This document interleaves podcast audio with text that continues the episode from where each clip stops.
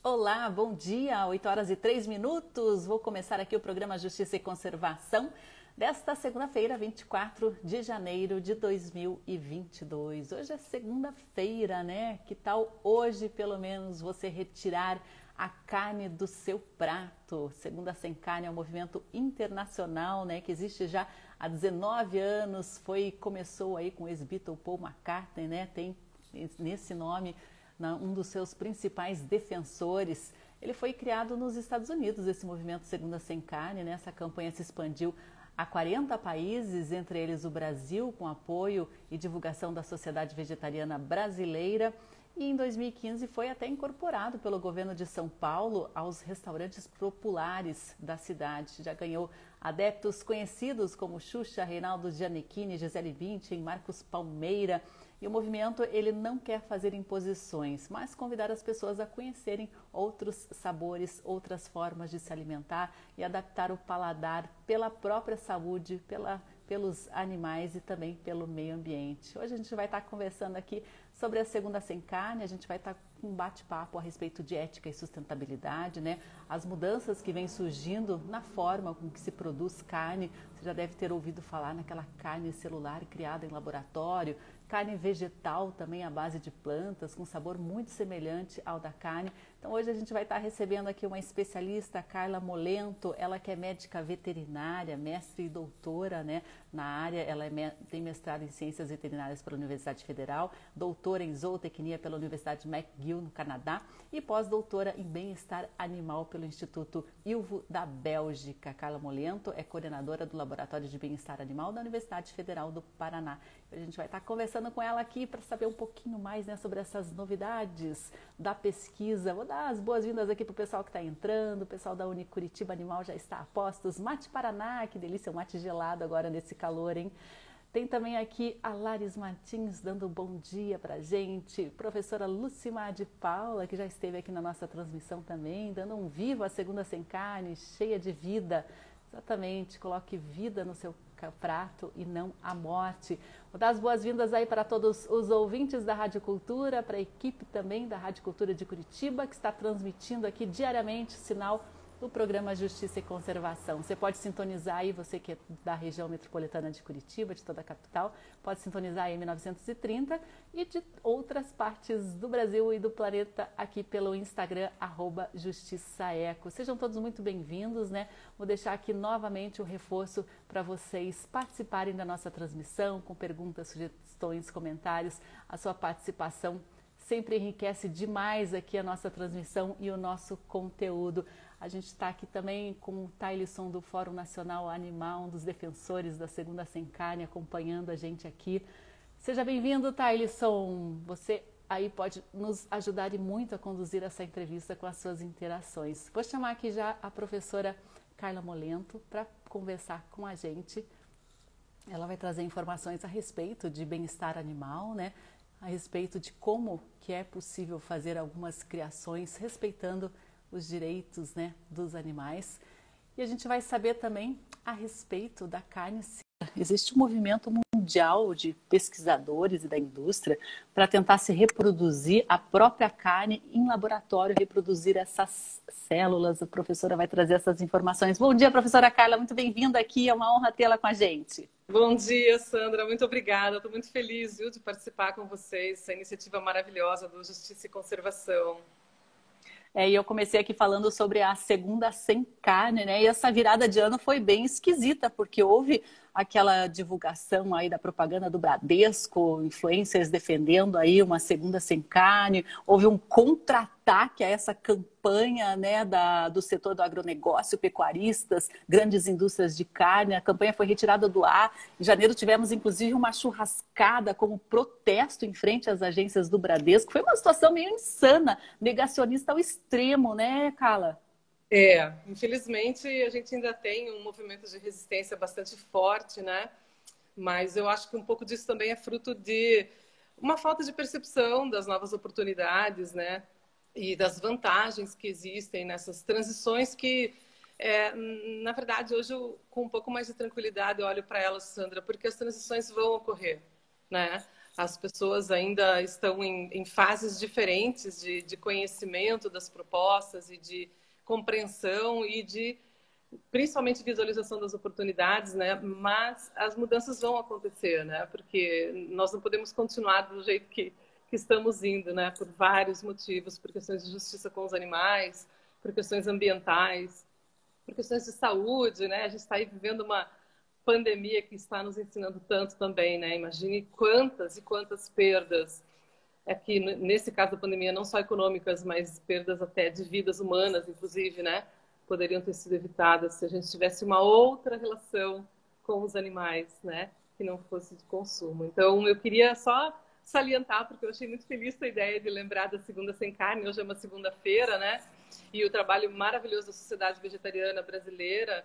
A última vez que eu conversei com o Ricardo Laurinho sobre a, o presidente, né, da SVB, sobre a Segunda Sem Carne, ele me, me contou algo que eu não sabia, que a maior Segunda Sem Carne do mundo é a brasileira por causa da adesão né, do governo do estado de São Paulo. Claro, isso trouxe é, milhões né, de refeições, milhões e milhões de refeições. Então, é um orgulho para nós que a gente também tenha no Brasil é, algumas lideranças importantes. Né? E a gente quer trazer essa liderança também é, para o nosso país em relação às, às, carnes alternativas e aos produtos de origem animal em geral, né?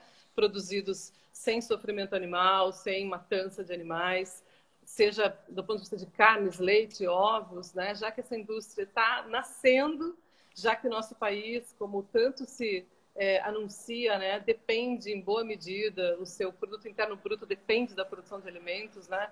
Então, até por um motivo de estabilidade econômica, nós precisamos que essa indústria se desenvolva no nosso país, né? Para que isso seja uma boa notícia já que, como eu disse, a mudança vem, né? A nossa decisão é vamos participar dela ou não. Obviamente que todos nós, preocupados com o meio ambiente, preocupados com os animais, preocupados com segurança alimentar, preocupados com saúde pública, é, todos nós desejamos acelerar essa mudança, porque é urgente, né? É, o Parque Cerrado, Sobrado Amigos, aí diz aí Dieta do Futuro, Veganismo. Laurinha Imuno está dando um vivo aí para professora Carla. Obrigada, pessoal, pelas participações. Fiquei bem à vontade aí para integrar essa conversa. Vou dar um alô aqui para a Beth Moura, que eu sei que ela está fazendo um esforço aí para aderir ao vegetarianismo. Nem sempre é fácil, né? Você adaptar um paladar e uma cultura também, né? Onde você vai é muito difícil é, você encontrar refeições que não tenham algum item animal, né, Carla, aqui no Brasil.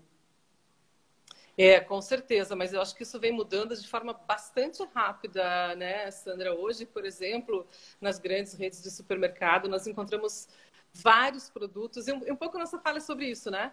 Produtos que atendam a, a demanda humana por carne, que é uma demanda que só mostra crescimento, apesar de tudo que nós estamos falando, a demanda global por carne vem demonstrando um crescimento sólido, tende a crescer nos próximos, nas próximas décadas, né?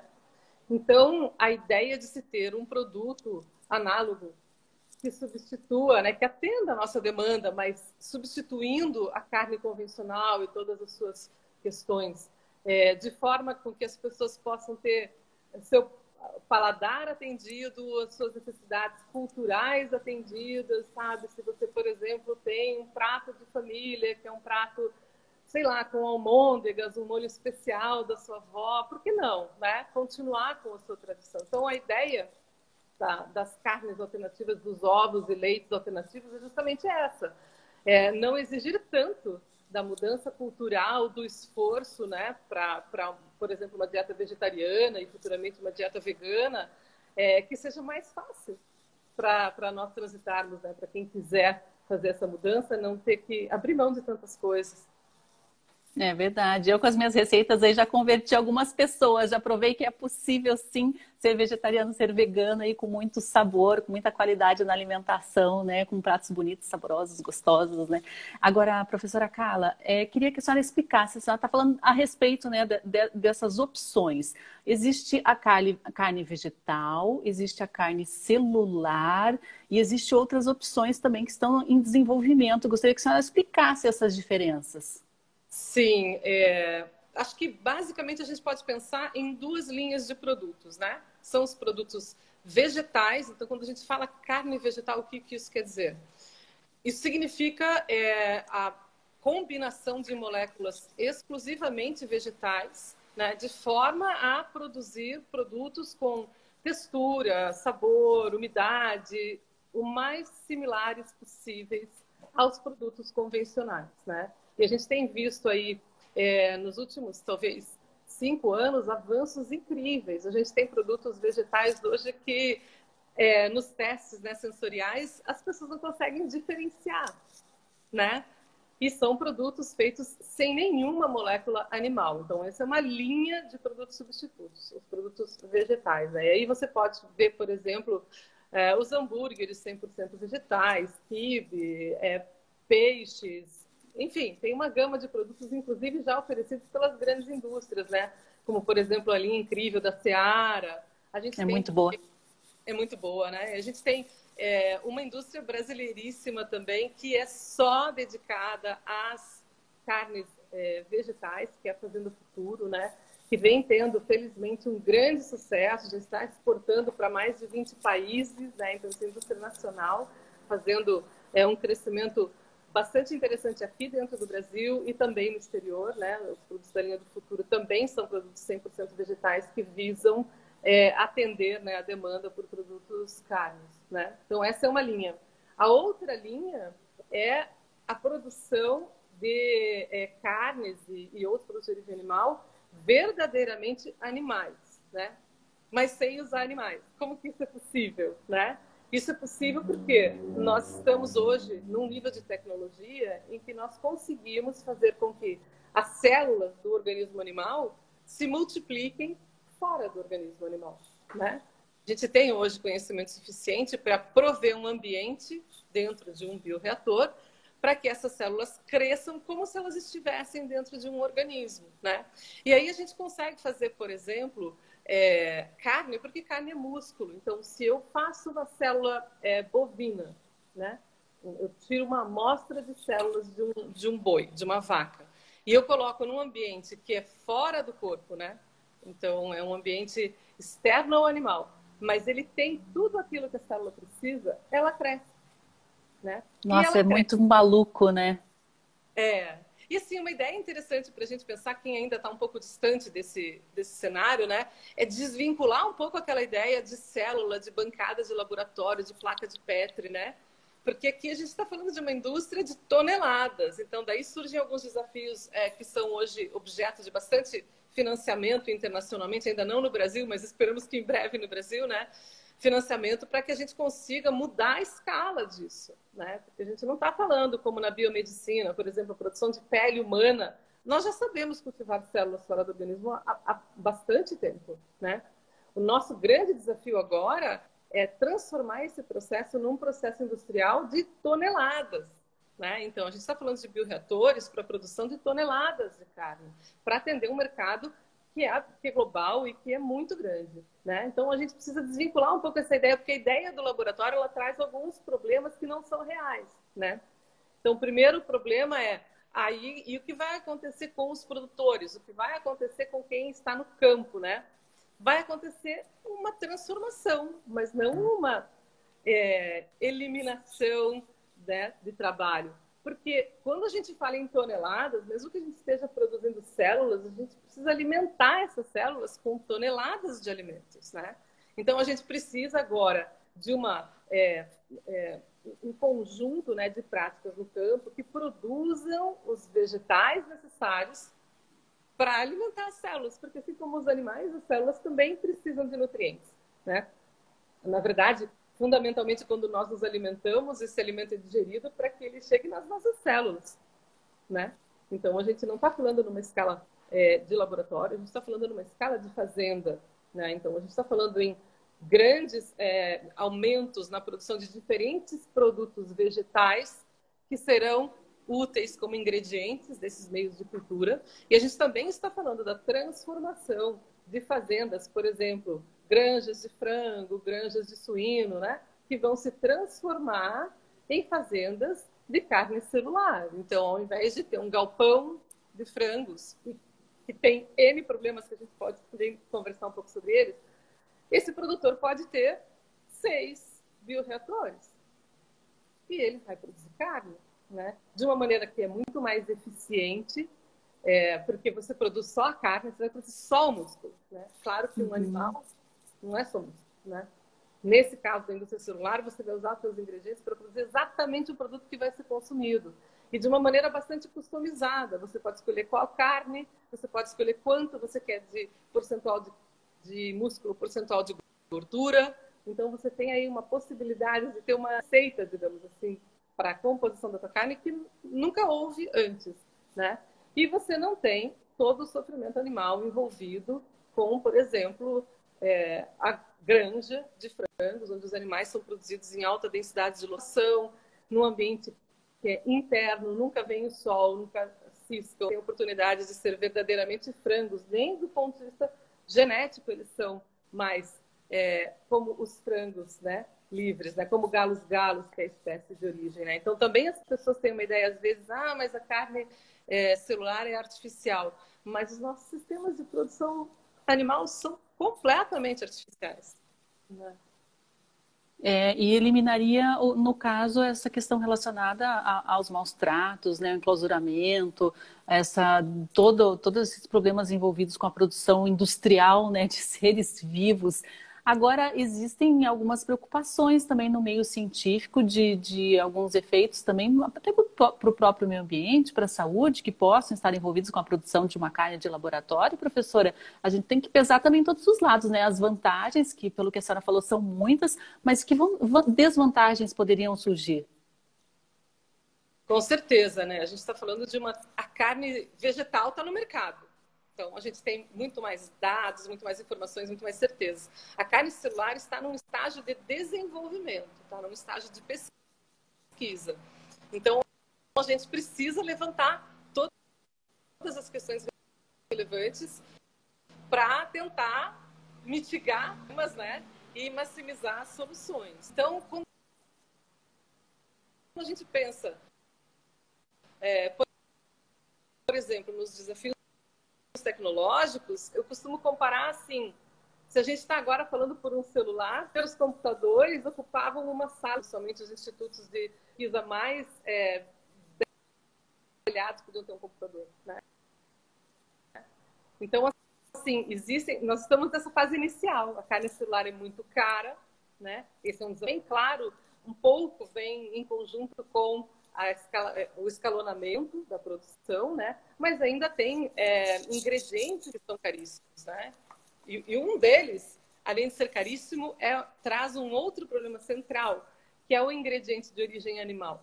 Né? Então, quando a gente fazia cultivo celular em ambiente laboratorial para práticas médicas, é, era utilizado como ingrediente principal é, um ingrediente de origem animal é um soro fetal. Pensa assim, se você vai criar, vai tentar produzir células fora do corpo, no corpo elas recebem os nutrientes através do sangue, qual é a primeira coisa que eu penso para nutrir essas células fora do, do, corpo? É sangue.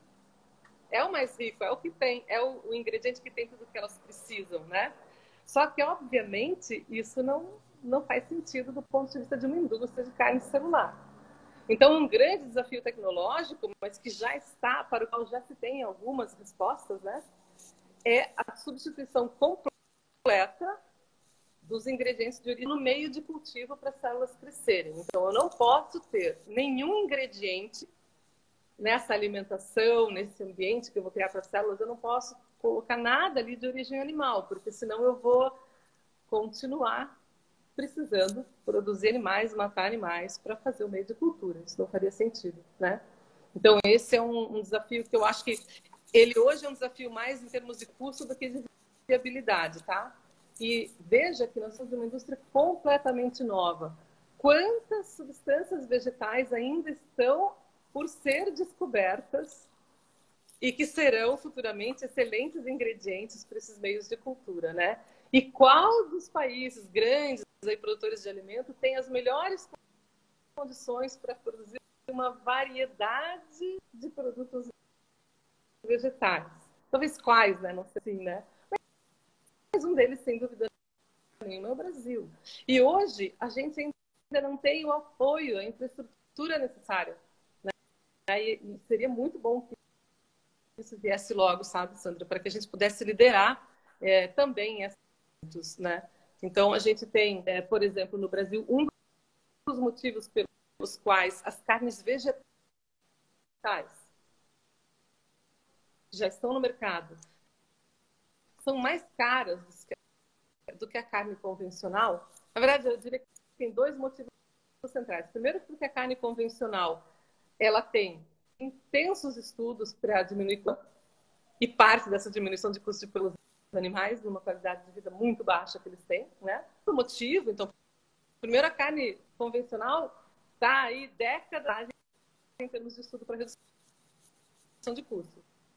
O segundo motivo da carne vegetal ser mais cara que a carne convencional no mercado, se você for agora no mercado, gente, o Brasil importa alguns produtos, por exemplo, um ingrediente ele é essencial para essas carnes é a ervilha, a ervilha.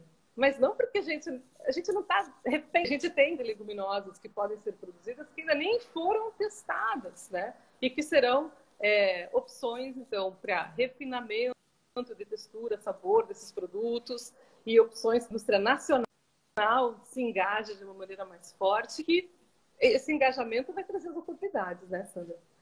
Então, a mudança Exatamente. vem. Se o Brasil se engajar, vem empregos, vem vários benefícios adicionais.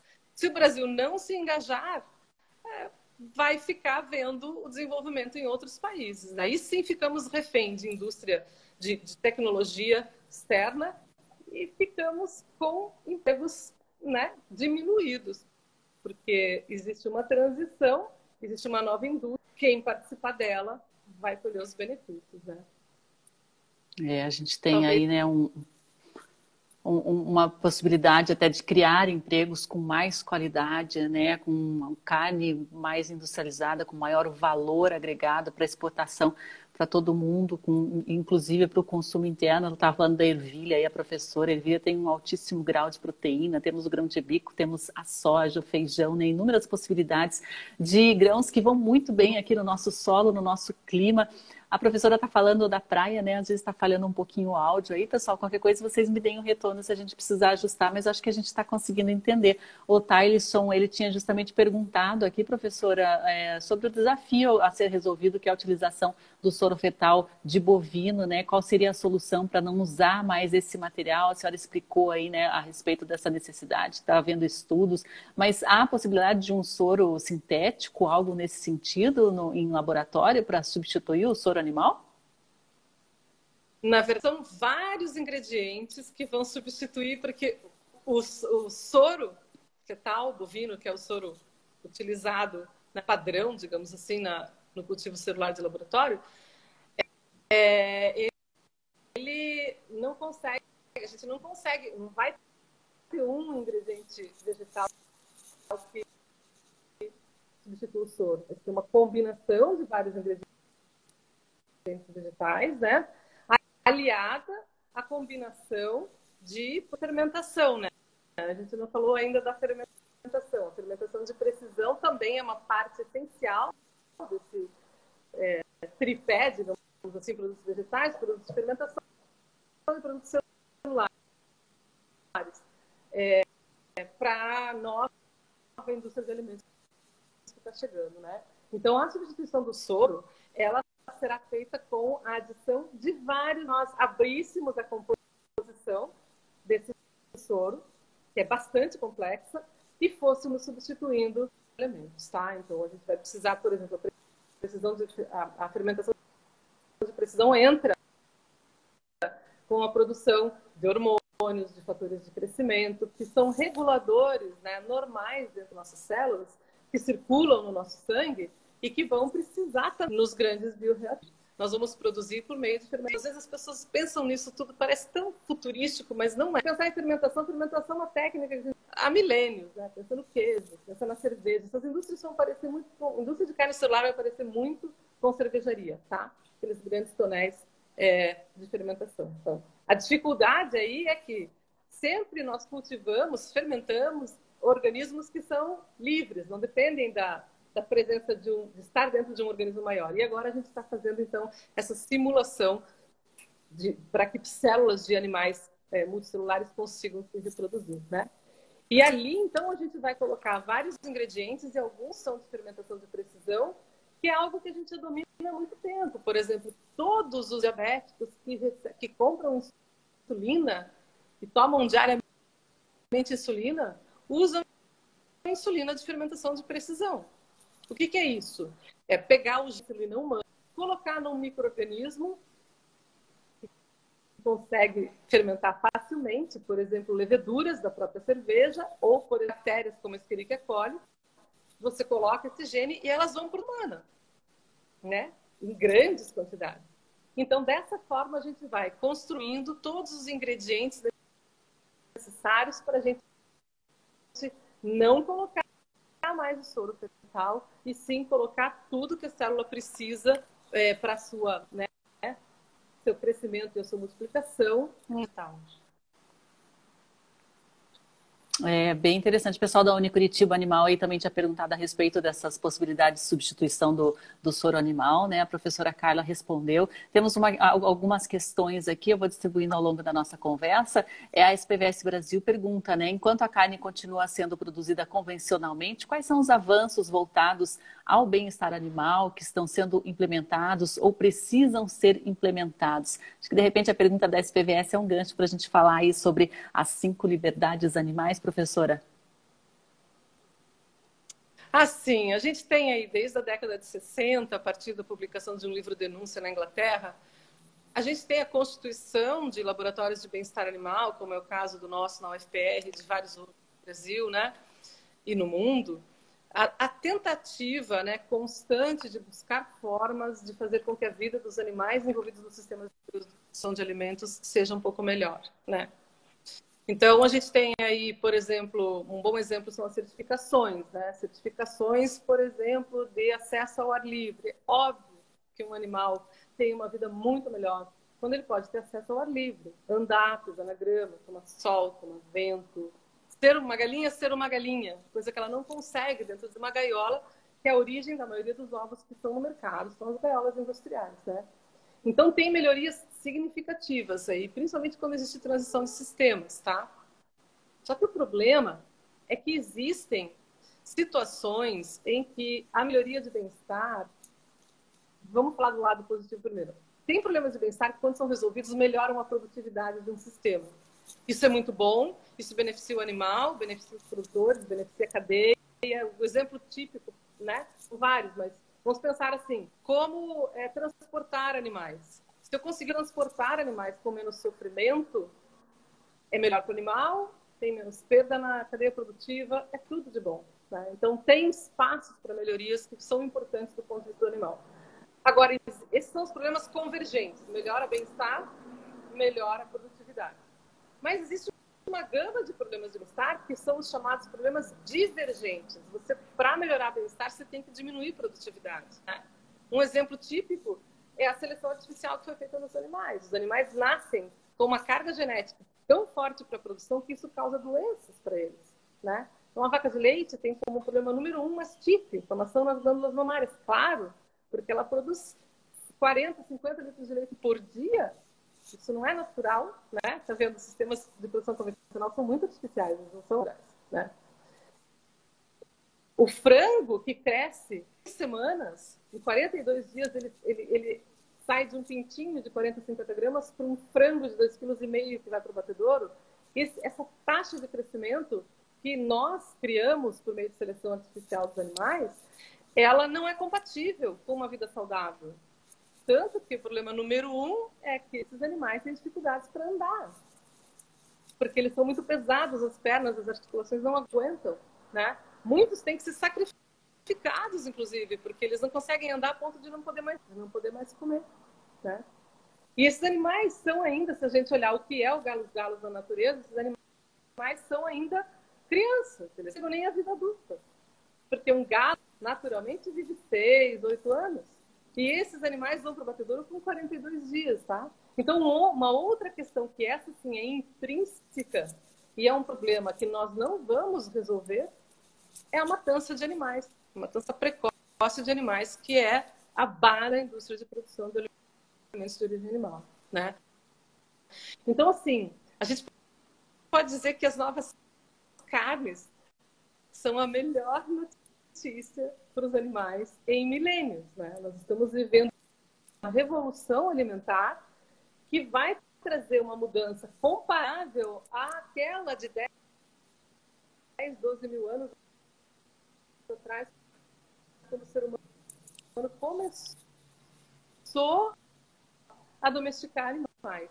Tanto que alguns autores vêm chamando essa fase que nós estamos da segunda grande domesticação, que é a domesticação. Finalmente, nós podemos imaginar um mundo onde as pessoas têm o alimento que elas desejam, né? Os animais podem viver em paz. Né? Lembrando, Sandra, que nós estamos falando de mais de 7 bilhões de vidas por ano, né? Só falando de animais terrestres. Porque se a gente colocar animais aquáticos, a gente nem sabe o número. Né? Cada um desses indivíduos tem interesses, não quer sofrer, não quer, não quer sentir medo, quer realizar caminhos naturais, quer conviver socialmente conforme a sua. Né? Então, a notícia é muito boa. Nossa, e os números são assustadores, né? 70 bilhões. Aqui no Brasil nós temos mais cabeças de gado do que habitantes, né? E a pessoa que te pergunta, é, professora, e o que vai acontecer com essa. É, eu estou te ouvindo, tá dando uma cortadinha aqui. Professora, você está me ouvindo bem? Está me ouvindo? Acho que eu vou fazer o seguinte: eu vou te retirar aqui da ligação, daí vou, vou te reconectar, porque só para a gente conseguir. Tô uma qualidade um pouquinho melhor aqui, tá bom? Às vezes só de tirar a pessoa aqui da transmissão e recolocar, eu já consigo restabelecer o contato. A professora está de férias, está conversando com a gente aqui, e daí acabou ficando com o sinal um pouquinho mais fraco ali na, onde ela está na praia. Vamos tentar reconectar aqui. Leandro Ribas, seja muito bem-vindo. Vinícius Maiolino, nós estamos conversando aqui com a professora Carla Molengo, né? ela que é veterinária, coordenadora do Laboratório de Bem-Estar Animal da Universidade. Está me ouvindo, professora?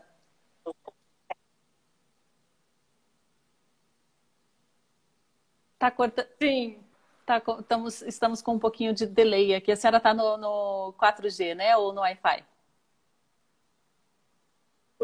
Não, eu estou no 4G, eu não tenho Wi-Fi nesse momento. Ah, então tá bom. Vamos ver se a gente consegue conversar então. Se não, de repente a gente marca para uma outra oportunidade, que agora é que começou a falhar realmente o nosso áudio aqui, professora. A gente está falando da quantidade absurda né, de animais que nós temos para criação, para consumo, para virar comida. Agora, se de repente todo mundo resolver virar vegetariano, o que, que acontece aí nessa, com essa multidão, com essa população gigantesca de animais? Acho que é uma pergunta né, é, que as pessoas costumam fazer né, para quem trabalha, atua com bem-estar, né, com, essa, com essa pesquisa em, em melhoramento também da nossa alimentação. Legal, acho que esse assunto é importante. É, na verdade, é, tem, tem, questões aí importantes a gente entender como isso pode acontecer, né? A primeira questão vai ser uma mudança é, repentina e drástica, né? Por mais que até é, para os animais fosse uma coisa boa, se nós parássemos já, né? Mas isso não vai acontecer. É uma substituição gradativa, né? com a inserção dessas novas carnes, desses novos produtos de origem animal que não estão, então, atrelados a sofrimento nem criação animal. Com isso, com essa mudança gradativa, o que a gente precisa lembrar para a equação fechar é que a indústria, é, em geral, e também a indústria de carne, ela é muito autorregulada, né? Então, existe um fluxo muito grande de animais, não é como se a gente tivesse 70 bilhões de animais parados no planeta ali, daí a gente não vai saber o que fazer com eles. Não. Esses 70 bilhões de animais, isso é um número médio anual de um fluxo enorme de animais indo para o batedouro e animais nascendo. Esse fluxo enorme, né? Então, quando tem qualização do mercado de um aumento de demanda por carne,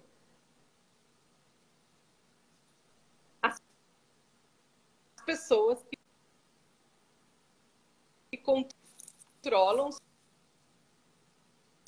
o sistema ou suas próprias fazendas fazem com que haja mais nascimentos para essa demanda que aumenta.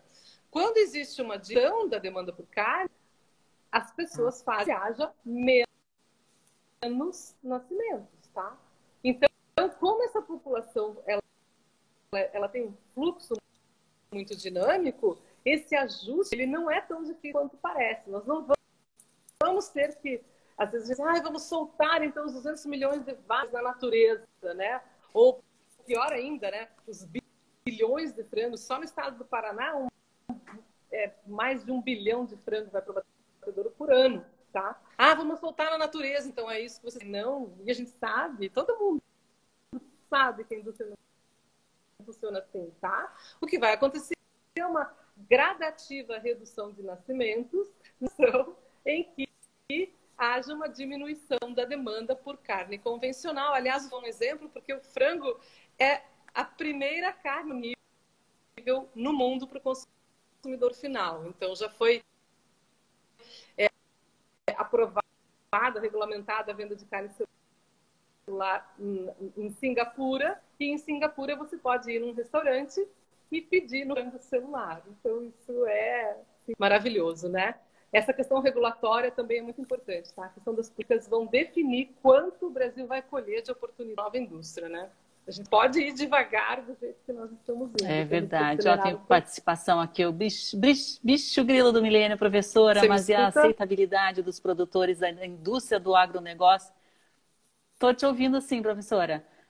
O, os nossos ouvintes aqui estão perguntando sobre a aceitabilidade dos produtores e da indústria do agronegócio para essas alternativas, como trabalhar a aderência. Ah, essa pergunta é bem importante. A gente tem pesquisado isso. Nós temos alguns artigos científicos publicados, tá? Então, quem perguntou, tem bastante ação sobre isso já. É, o que a gente sabe é que a indústria não tem muita resistência a indústria está preocupada em atender a demanda, né? Tanto é que a gente tem aí movimentos, inclusive das grandes, né? A gente tem uma notícia, por exemplo, da BRF, que até 2023 a BRF quer ter 20, é, 10% de todos os seus produtos é, gerados a partir de inovação. 10% dos produtos BRF têm capacidade de afetar o mercado global, né? A JBS também né? Já tem a linha incrível da Seara. A JBS acabou de comprar uma indústria de carne celular espanhola e está implementando um grande é, centro de carne celular aqui em Santa Catarina. estou em Santa Catarina nesse momento, né? É, também, então a indústria já está, né? Quem é, então, talvez, é, a fonte maior de resistência? Talvez o produtor, as associações de produtores, né? E realmente é uma atividade, talvez, que vá, onde vai ter a maior transformação. A transformação tem que vir do campo, porque o que a gente vai precisar do campo vai mudar, né? E aí o que, que a gente precisa? A gente precisa de apoio para que esses produtores possam fazer a transição e alguns é, benefícios talvez possam ficar mais claros. É muito mais fácil cuidar de bioreatores do que cuidar de um galpão de frangos. Vai ser muito. É que a, a, o assunto ainda é muito novo, ainda não chegou no campo.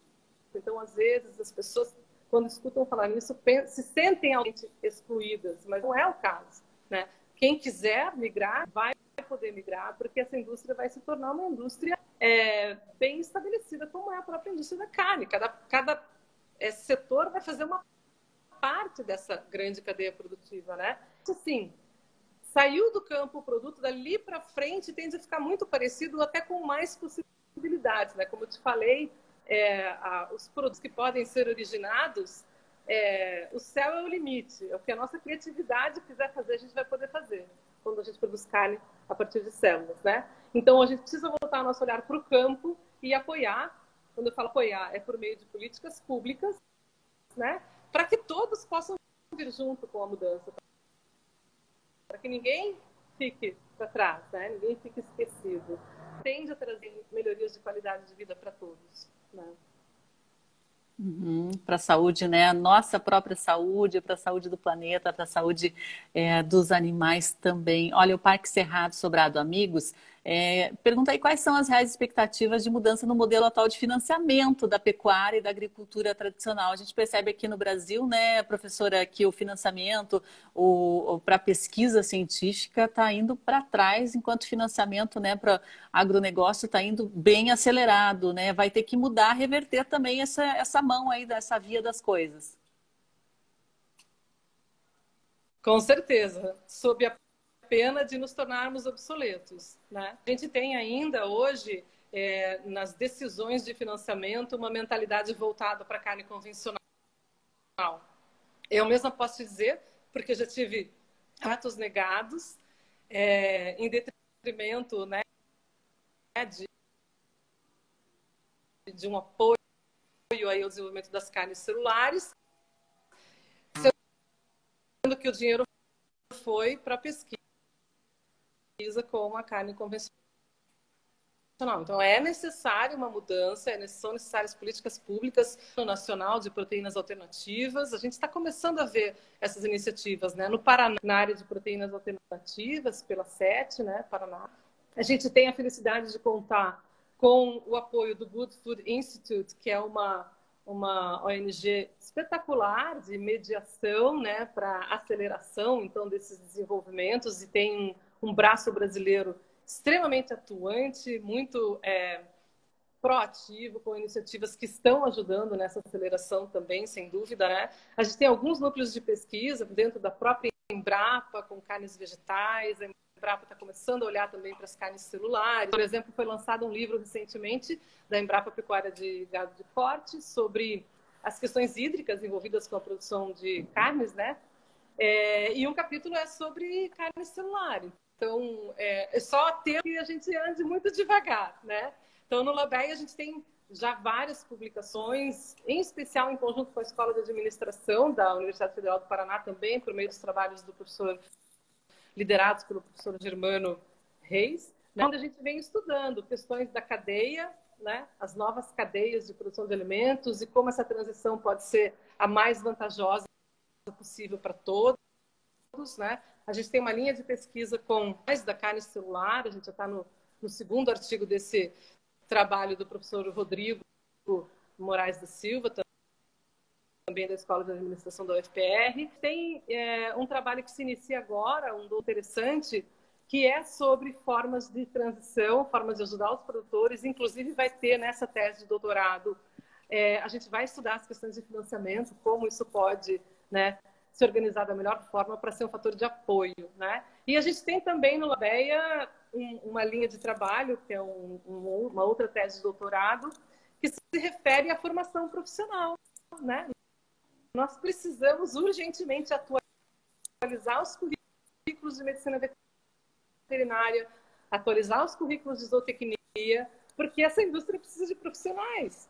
E diferente do que as pessoas que são resistentes reagem, né, de imediato, ah, eu o que eu vou fazer da minha vida, são esses mesmos profissionais que vão precisar lá, né? Porque a gente precisa de formação, obviamente. Então, desde o ano passado, a gente já tem uma disciplina de zootecnia celular na pós-graduação em ciências veterinárias da UFPR. Vai começar a ter também a disciplina em zootecnia. A gente está estudando, então, quais são os ajustes curriculares profissionais que possam atender essa indústria que vai, claro, demandar recursos humanos, né? É, então, acho que falhou um pouquinho ali só no comecinho da sua fala, professora. Então, numa disputa aí por recurso de pesquisa, a senhora acabou perdendo aí para pecuária convencional, para estudos né, na criação convencional de animais, enquanto tinha essa linha de pesquisa aí bem mais importante, né, urgente. Sim. Bem mais inovadora, né? Isso certamente, né? É, mas assim, eu vou te dizer que eu já estou acostumada, porque como eu trabalho minha vida toda com proteção e bem-estar animal, a gente compete. É, é, e eu digo, digo para os meus alunos: ó, nós temos que pedir 10 vezes para ganhar uma, né? Mas a gente tem conseguido sucesso e, felizmente, a gente tem uma equipe maravilhosa, pessoas que trabalham não só com visão profissional, mas também com uma motivação profunda, né, de valores. Então, é, é, tem, tem, uma situação bastante privilegiada, eu diria, tá? Não, não quero dizer que estou me queixando. Não. Agora, claro, né, a ciência no Brasil está muito desvalorizada. Né? Eu sou coordenadora do programa de pós-graduação nesse momento e a gente tem perdido de doutorado, elas já têm um valor extremamente baixo, né? Se a gente um despertar precisa, nós vamos, não tem como, né? A gente fala, por exemplo, em subsídios para montar um laboratório é, de, de, produção de carne celular dentro de uma universidade, 5 milhões, para a gente tentar iniciar a trabalhar, sendo que é, internacionalmente são 100 milhões de dólares, né? Tem até iniciativas de bilhões, a Holanda está investindo 25 bilhões em celular, então isso não se faz sem investimento.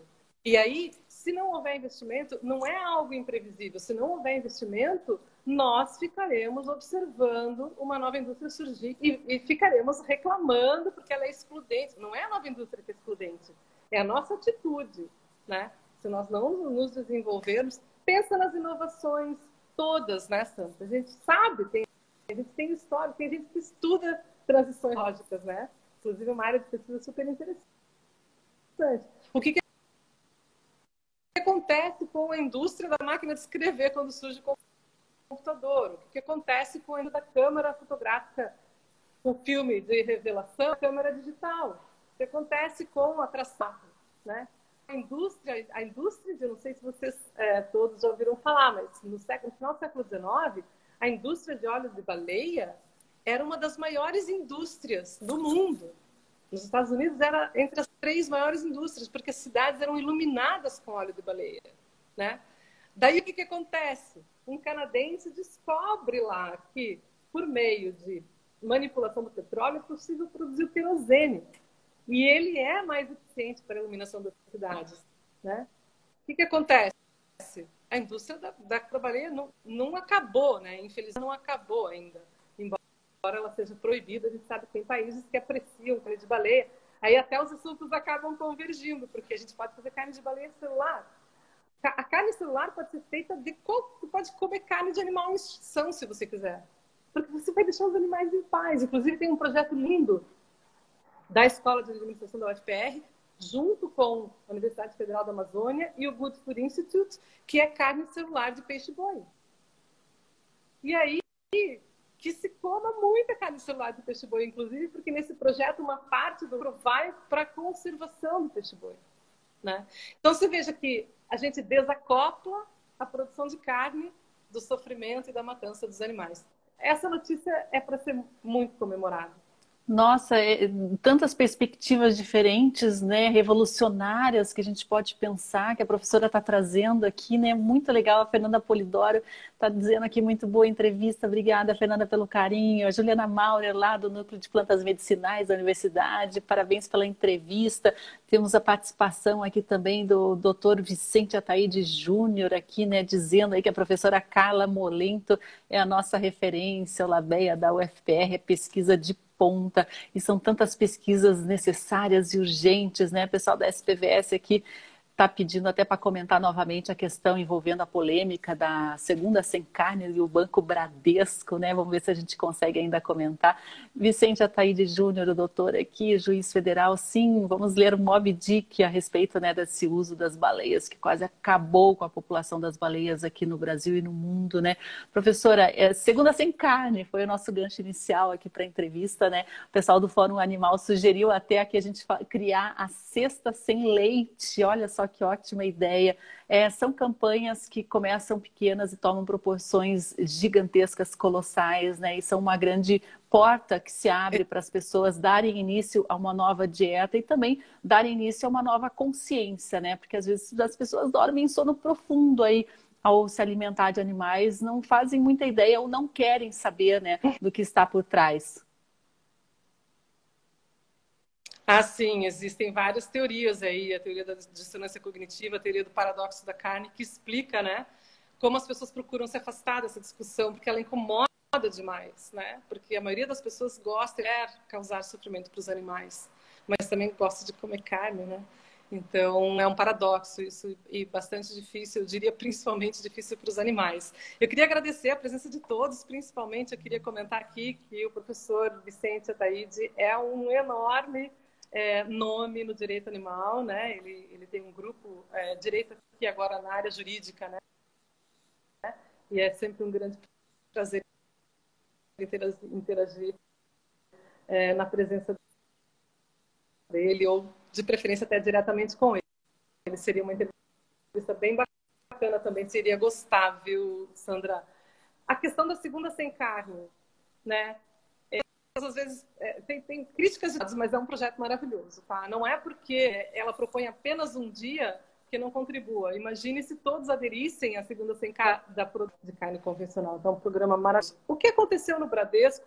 Puxa, eu tenho várias visões sobre isso. Primeiro, foi fantástico a iniciativa.